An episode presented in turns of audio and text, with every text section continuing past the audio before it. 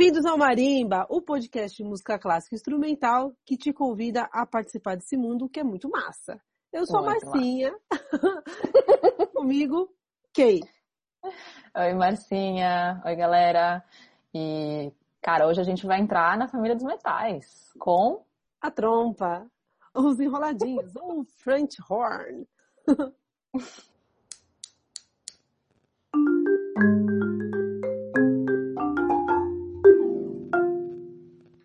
Bom, falando então agora da família dos metais. Na verdade, a gente está ainda no grande grupo dos sopros, né? Mas agora a gente vai falar dos instrumentos que são feitos de metal mesmo, né? A gente falou da flauta, que era de madeira e virou de metal, mas agora a gente vai falar do povo que nasceu de metal mesmo, né, Marcinha?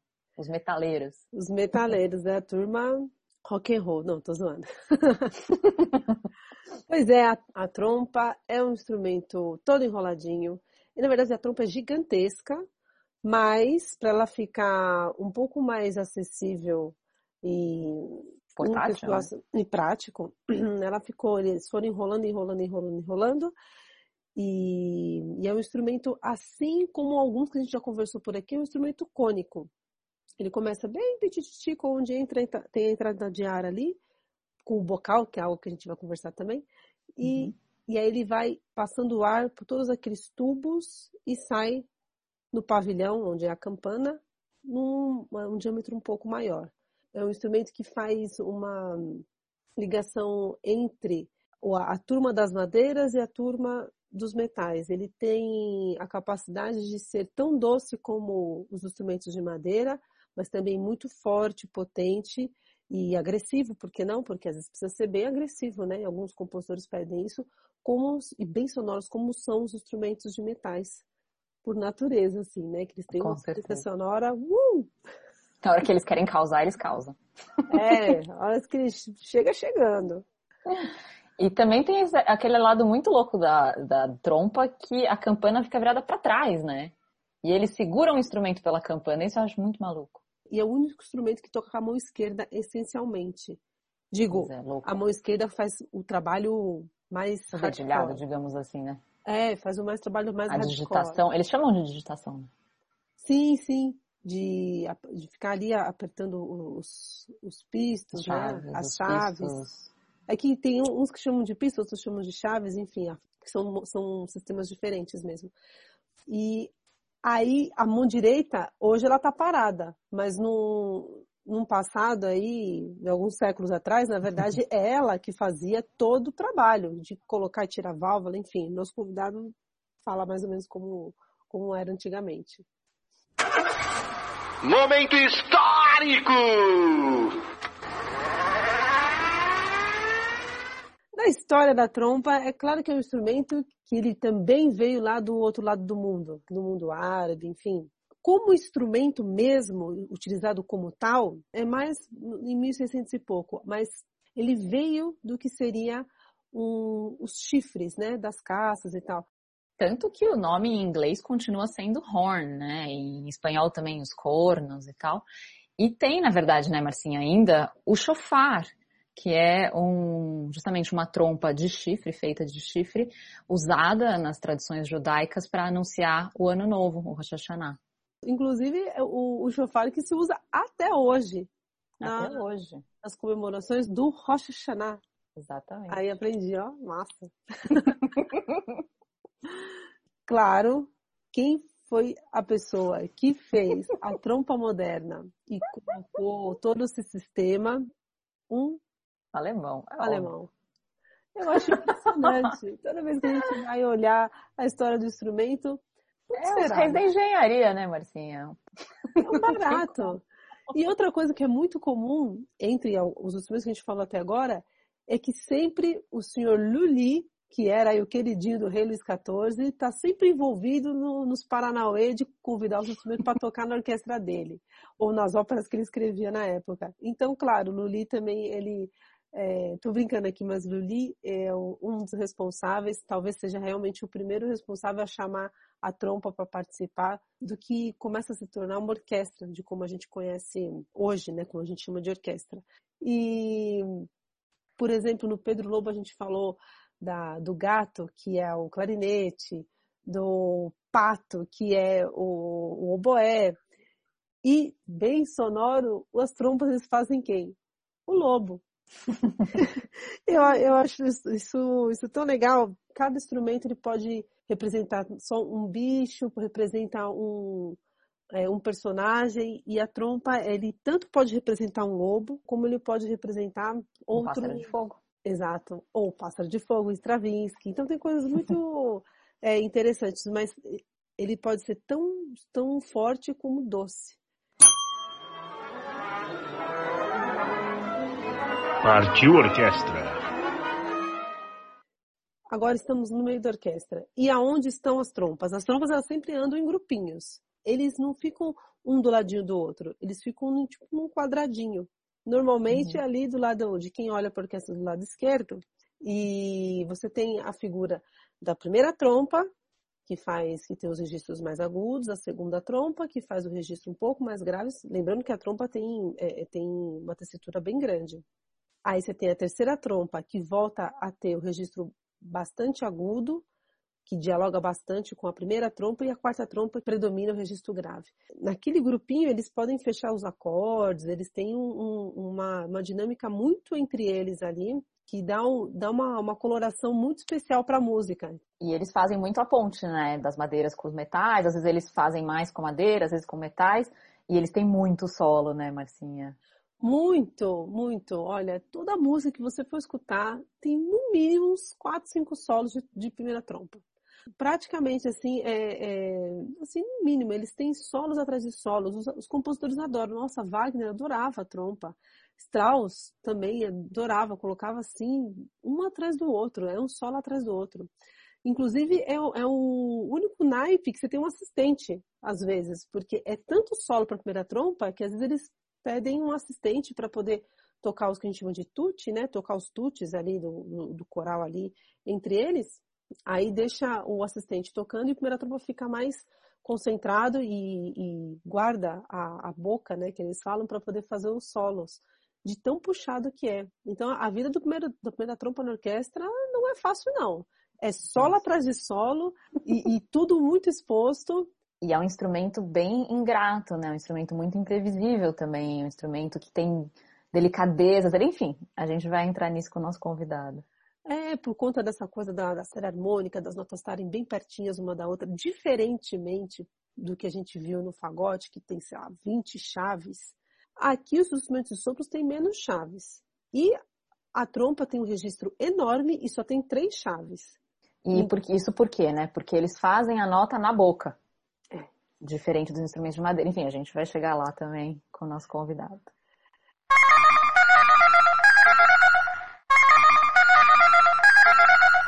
Já vai começar. Pode escutar, continue na linha após a identificação. Bem-vindo ao Marimba! Hoje temos um convidado muito especial, o senhor Éder, trompista, que tem também um outro instrumento muito louco que acho que só ele tem no Brasil. tipo pessoa física, né? Exatamente. Pessoa jurídica tem outras pessoas que têm, agora pessoa física. Pois é, total. Edinho, muito bem-vindo. Obrigada por aceitar o convite de falar pra gente um pouco aí da sua vida de trompista, do instrumento e como você chegou aí onde você chegou.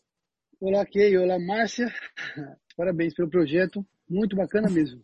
Edinho Tavares, como a turma te conhece, né? Uh, Edinho, conta pra gente, por favor, como é que você chegou na trompa, ou como diz aqui, como é que a trompa chegou em você? Bem, eu nasci em São Paulo, mas eu me mudei para o interior muito cedo e eu comecei a estudar trompa, na verdade, sem querer. Eu comecei a estudar primeiro teoria musical, numa igreja evangélica que minha família era. Depois minha família se mudou para uma igreja japonesa no interior de São Paulo, chamada Penápolis. E lá eles começaram um projeto de uma orquestra. E o dia que era para escolher os instrumentos, eu faltei. Estava chovendo muito, eu faltei. Eu tinha 11 anos. E aí quando eu fui no dia seguinte escolher os instrumentos, não tinha, tinha acabado tudo. Eu queria saxofone, só uhum. tinha duas vagas para trompa. Então é o seguinte, não tem um instrumento e não tem professor. Então todos os instrumentos da orquestra tinha professor e tinha instrumento. Eles falaram assim, temos aqui duas chiquinhas. Eu lembro que no último episódio do Fagote, o O meu começou com Chiquinha, eu também comecei com Chiquinha.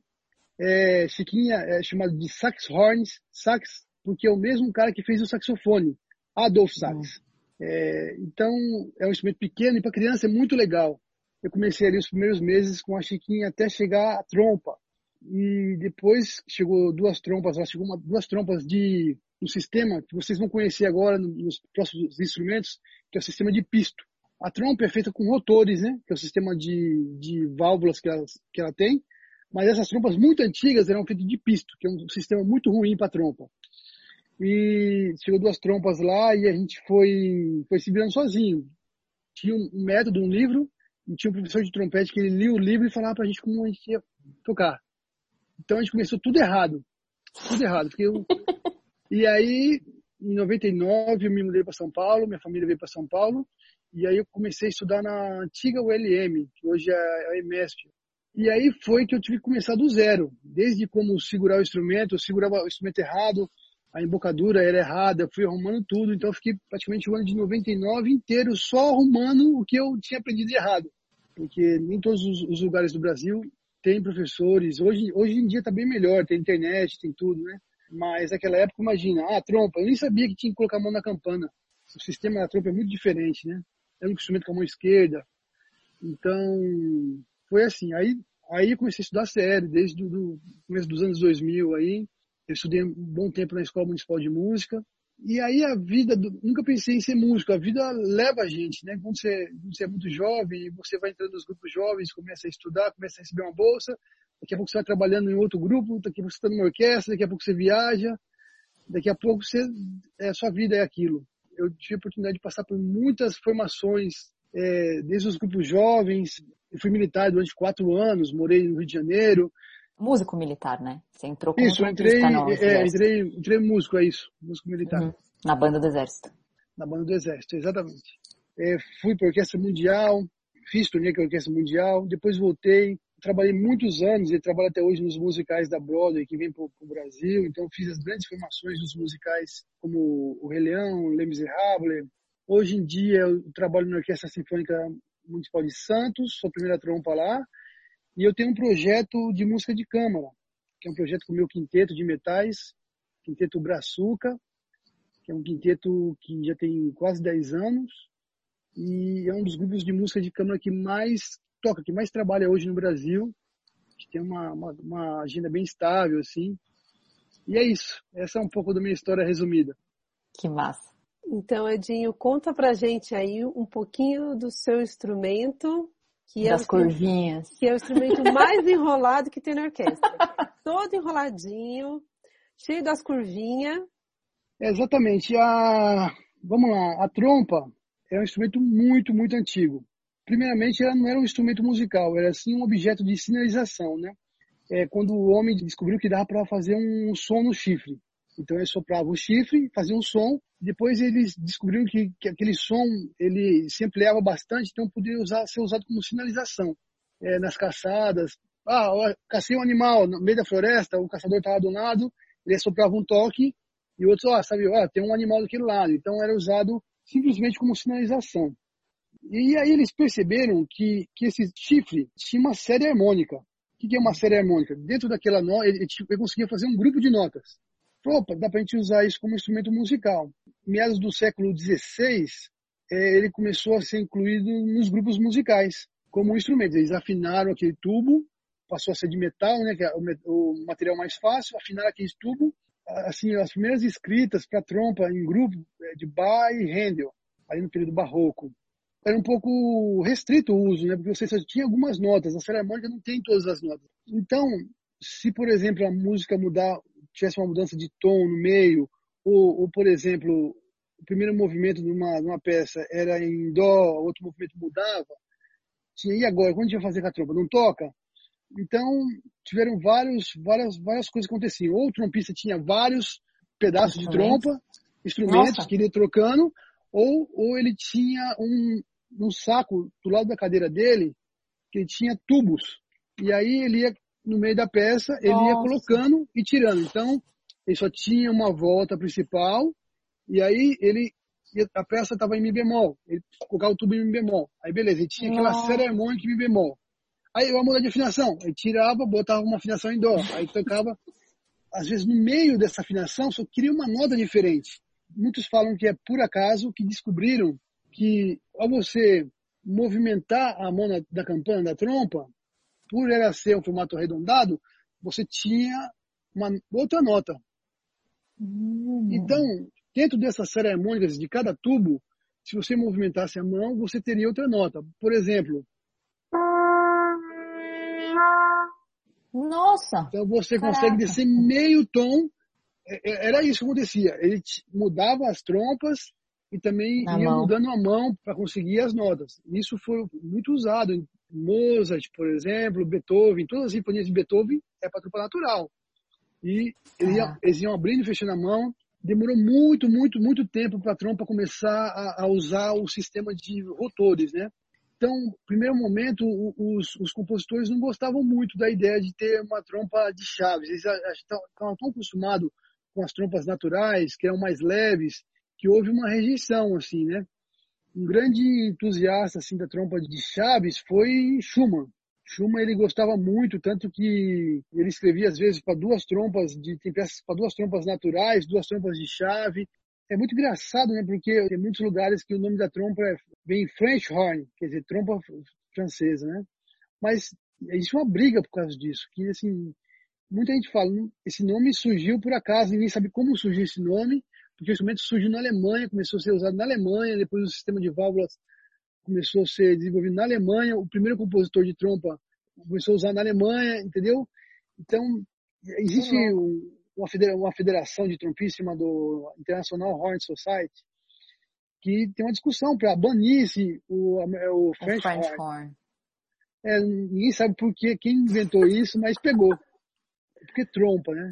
Porque trompa, tanto no Brasil como, como em Portugal. Existem várias teorias, assim. Uma que o pessoal defende que é muito parecido com as trompas de falópio do sistema reprodutivo da mulher, né? Ou até mesmo as trompas de Eustáquio. Então, dizem que o nome trompa, aqui na língua portuguesa, veio é, em referência a esses, essas duas partes do corpo. Mas eu, eu não tenho Uhum. certeza, mas assim, provavelmente sim, que é bem Faz parecido. sentido. A trompa hoje, ela tem um sistema, assim, a trompa simples normal, só com uma afinação, tem mais ou menos 3 metros e 70, mais ou menos. Mas esse instrumento quase ninguém usa, é mais estudante. A, gente usa mais a trompa dupla. O que seria do, trompa dupla? A gente tem dois instrumentos em um só. Tem um instrumento em Fá, na afinação de Fá, e tem um instrumento uma quarta acima, na afinação de Si bemol. Então, quando você olhar a trompa, ela tem dois sistemas de tubulação. E como que você troca aí- de um pro outro? A gente tem uma chave que a gente Hum. aciona, uma válvula, e aí ela tranca uma passagem de ar, joga o ar para outros tubos, que Nossa, seriam que menores, uma quarta acima. Isso é a trompa dupla. No caso da minha trompa, a minha trompa é uma trompa tripla. Ela tem três afinações, então eu tenho três sequências de tubos. É um pouco mais, mais comprida do que a trompa simples, né? Dentro disso, hou- houve várias, vários sistemas de válvulas, mas o que, que mais pegou foi esse aqui, ó, que é o rotor. Rotor porque ele gira. Então, quando eu aciono, ele gira e muda a tubulação. Então, se eu tenho, por exemplo, uma série harmônica sem apertar nada, se eu aperto o do meio, eu tenho a mesma série harmônica meio tom abaixo.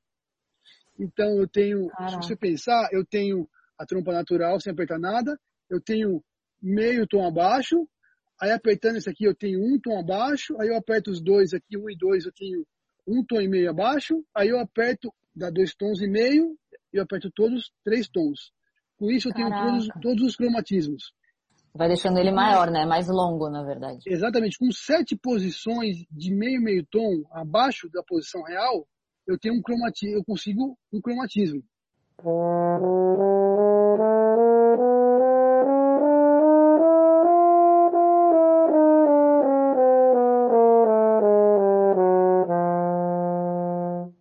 Se você prestar atenção, a trompa é o único instrumento com a mão esquerda, o trompete, o trombone, a tuba, todos com a mão direita, só a trompa toca a mão esquerda. Mas antigamente, essa mão esquerda ficava só segurando aqui, e a mão direita do músico ela tinha que ser rápida, para pegar tubo, tirar tubo.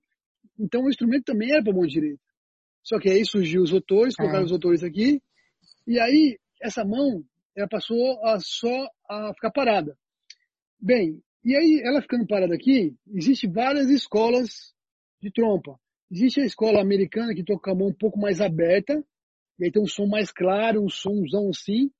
Ou a escola alemã que toca a mão um pouquinho virada e mais fechada, que você tem um som um pouco mais penetrante. Outra coisa da, dos instrumentos de metais em si, né?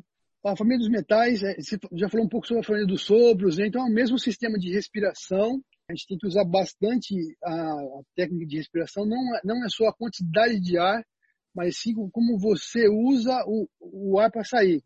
Porque se você só soprar, a nota não se sustenta.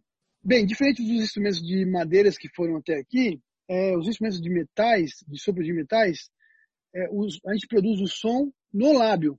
É o músculo que produz o próprio som. O instrumento é apenas um qualificador e um amplificador do seu som.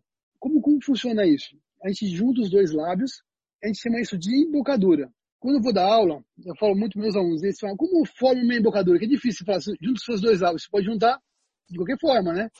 Mas como assoprar? É, eu, eu dou uma dica que, que, que funciona sempre, assim, principalmente uma criança. Não tem a letra M? Fala uhum. M, vocês duas. M. M. Agora, se você falar, não tem a letra M em inglês? M. M. M. Aí, M, quando você fala essa letra, a sua, boca, a sua boca para no formato. Hum. M. Isso é embocadura. Você vai ver que o canto da sua boca fica rígido. Hum. E aí é só você assoprar entre os dois lábios. Simples assim. Assim, você... fácil. O nome técnico disso é buzzes, mas é, é, a gente chama um apelido de abelhinho, parece o som de uma abelha, né? Parece, um zumbido. Então, nos outros instrumentos, por exemplo, as cordas, que é a corda que vibra quando você passa o arco na corda, tem a fricção, aí tem a vibração. Na palheta, tem a vibração da palheta. E aqui é a vibração dos lábios. Então, o que acontece? Quanto mais esticado o lábio está, mais agudo. Quanto mais frouxo o lábio está, mais grave. Só que tudo isso acontece dentro dessa pecinha que a gente chama de bocal, no formato de funil. E dentro do bocal vai ter essa contração e é esse relaxamento. Isso vai definir se a nota é mais grave ou mais aguda.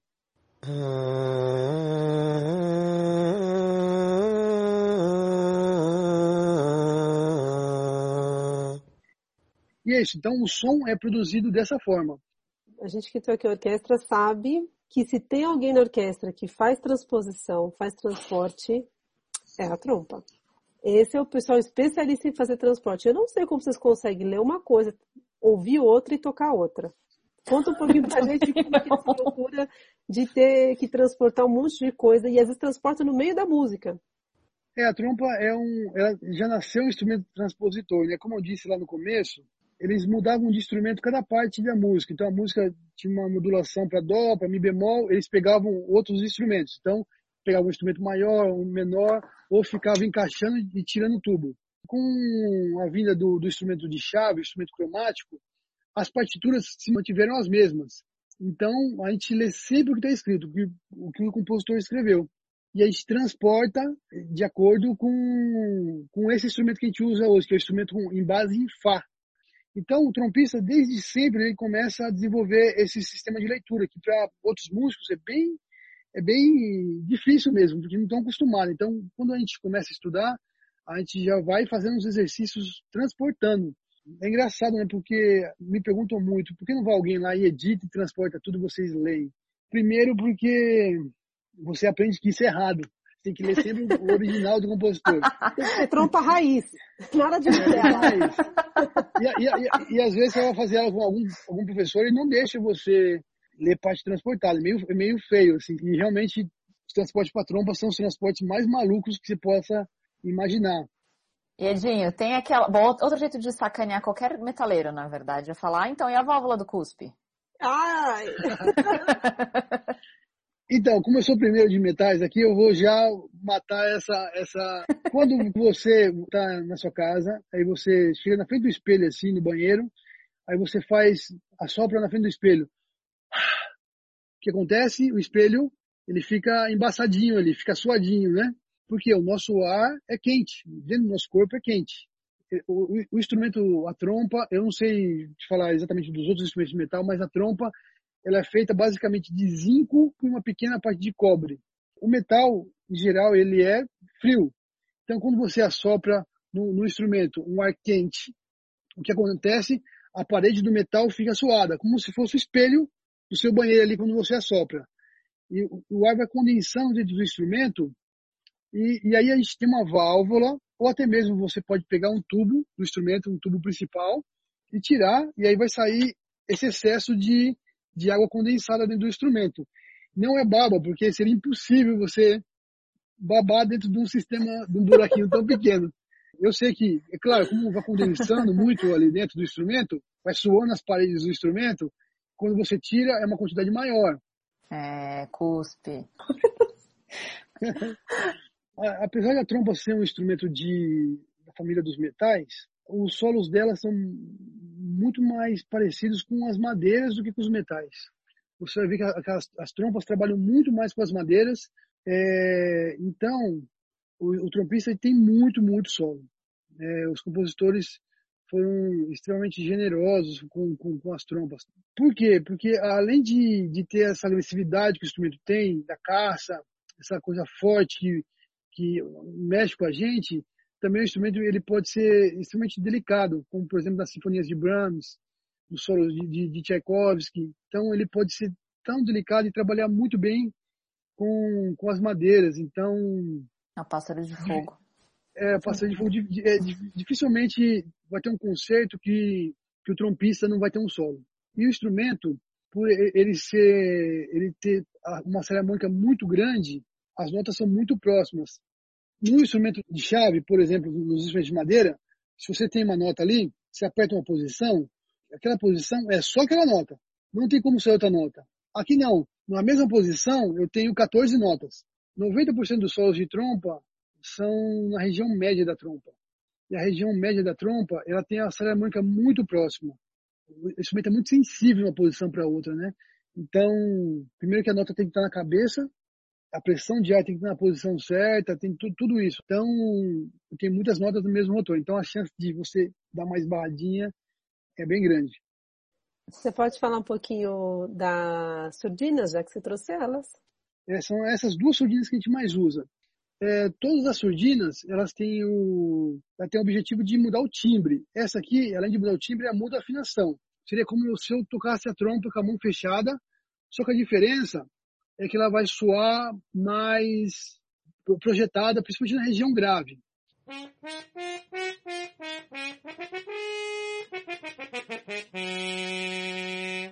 Fora isso, eu tenho uma, eu tenho uma outra surdina que é a surdina de madeira.